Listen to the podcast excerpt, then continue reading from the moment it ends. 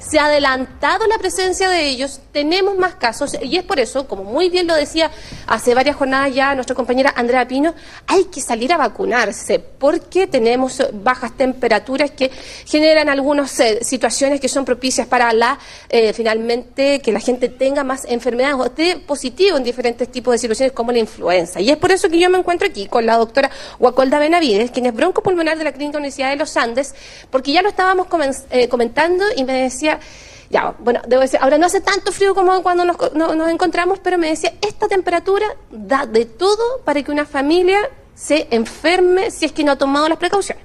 Por supuesto.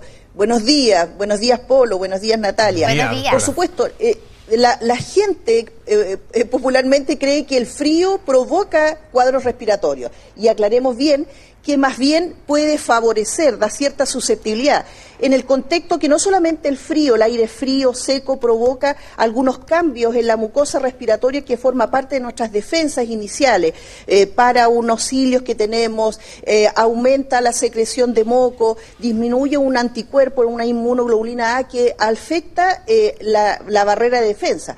Pero también en relación al frío hay más hacinamiento, también se ventilan menos las casas hay más agregación de gente, a veces incluso personas que dentro de las oficinas, de los hogares, empieza a fumar o tiene estufas en mala condición.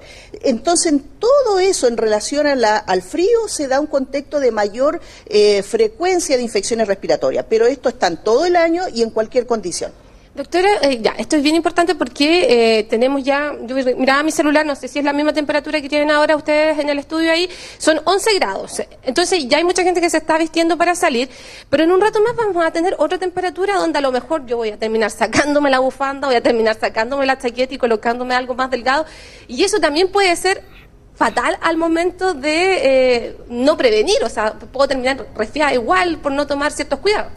Bueno, por supuesto, eh, en la medida que también pensemos que hay ciertas personas con condiciones de salud o hábitos que eh, van a ser más susceptibles a infecciones. Pero en lo que respecta a lo que tú me dices, por supuesto, por eso es que se recomienda tener un abrigo, ojalá con ropas de algodón, por capa, de, de tal manera que cuando ya esté más caluroso me pueda sacar por capa y no tenga tanto desabrigo.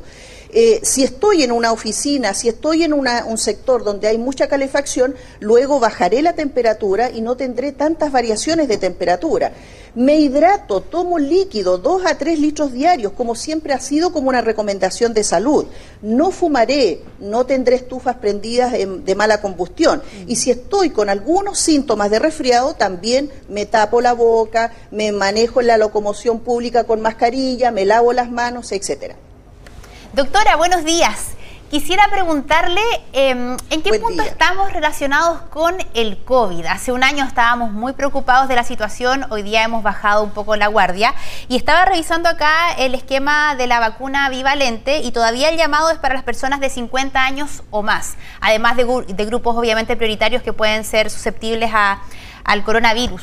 Em, ¿Cómo tenemos que tomarnos la, la, pandemia en este punto de, del año, pensando que hay una población importante que todavía no recibe esta vacuna bivalente? Tienes razón, Natalia.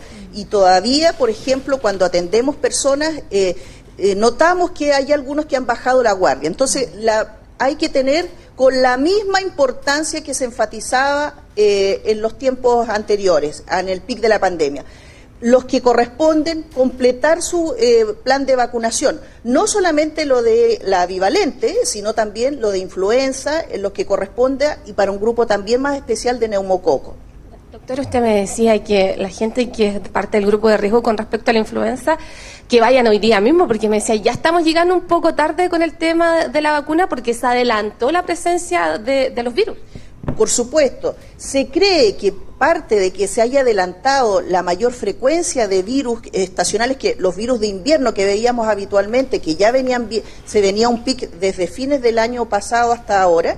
Eh, se cree que podría ser que hemos bajado un poco la guardia, no solamente en las medidas de prevención, usar mascarilla, disminuir el aforo, sino que también en que la persona se siente con menos susceptibilidad y no completa su plan de vacunación, y eso es incorrecto. Doctor, y recordemos entonces quiénes deben, particularmente con, eh, con respecto a la influenza, quiénes deben vacunarse eh, sí o sí ah, para obtener la protección necesaria. Bueno, hoy en día con todos los sistemas digitales que disponemos, incluso eh, por internet usted puede colocar eh, vacuna antiinfluenza, pero en general son factores de riesgo menores de 5 años, mayores de 65 años o los que no cumpliendo ese criterio de edad tienen alguna enfermedad respiratoria, eh, crónica, que son cardíacos crónicos, que tienen alguna situación de inmunosupresión en que deben también vacunarse contra influenza. Le quiero agradecer a la doctora por recordarnos esto y que es fundamental en estos días hacer caso a, los mandamientos que, decían un rato más, partiendo primero con que me voy a vacunar, ya sea con la dosis bivalente o con la influenza, y ahí en adelante para comenzar a ocuparnos, eh, porque la idea es no tener mucha gente enferma eh, y no tener unas situaciones que nos hagan recordar temporadas anteriores. Así que vayamos revisando los calendarios y veamos si es que nos corresponde y seamos responsables porque es una medida efectiva para prevenir la cantidad de contagios. Nos quedamos con ese llamado sin duda. Muchas gracias a la doctora, gracias a Tiberio por todos los detalles. Buenos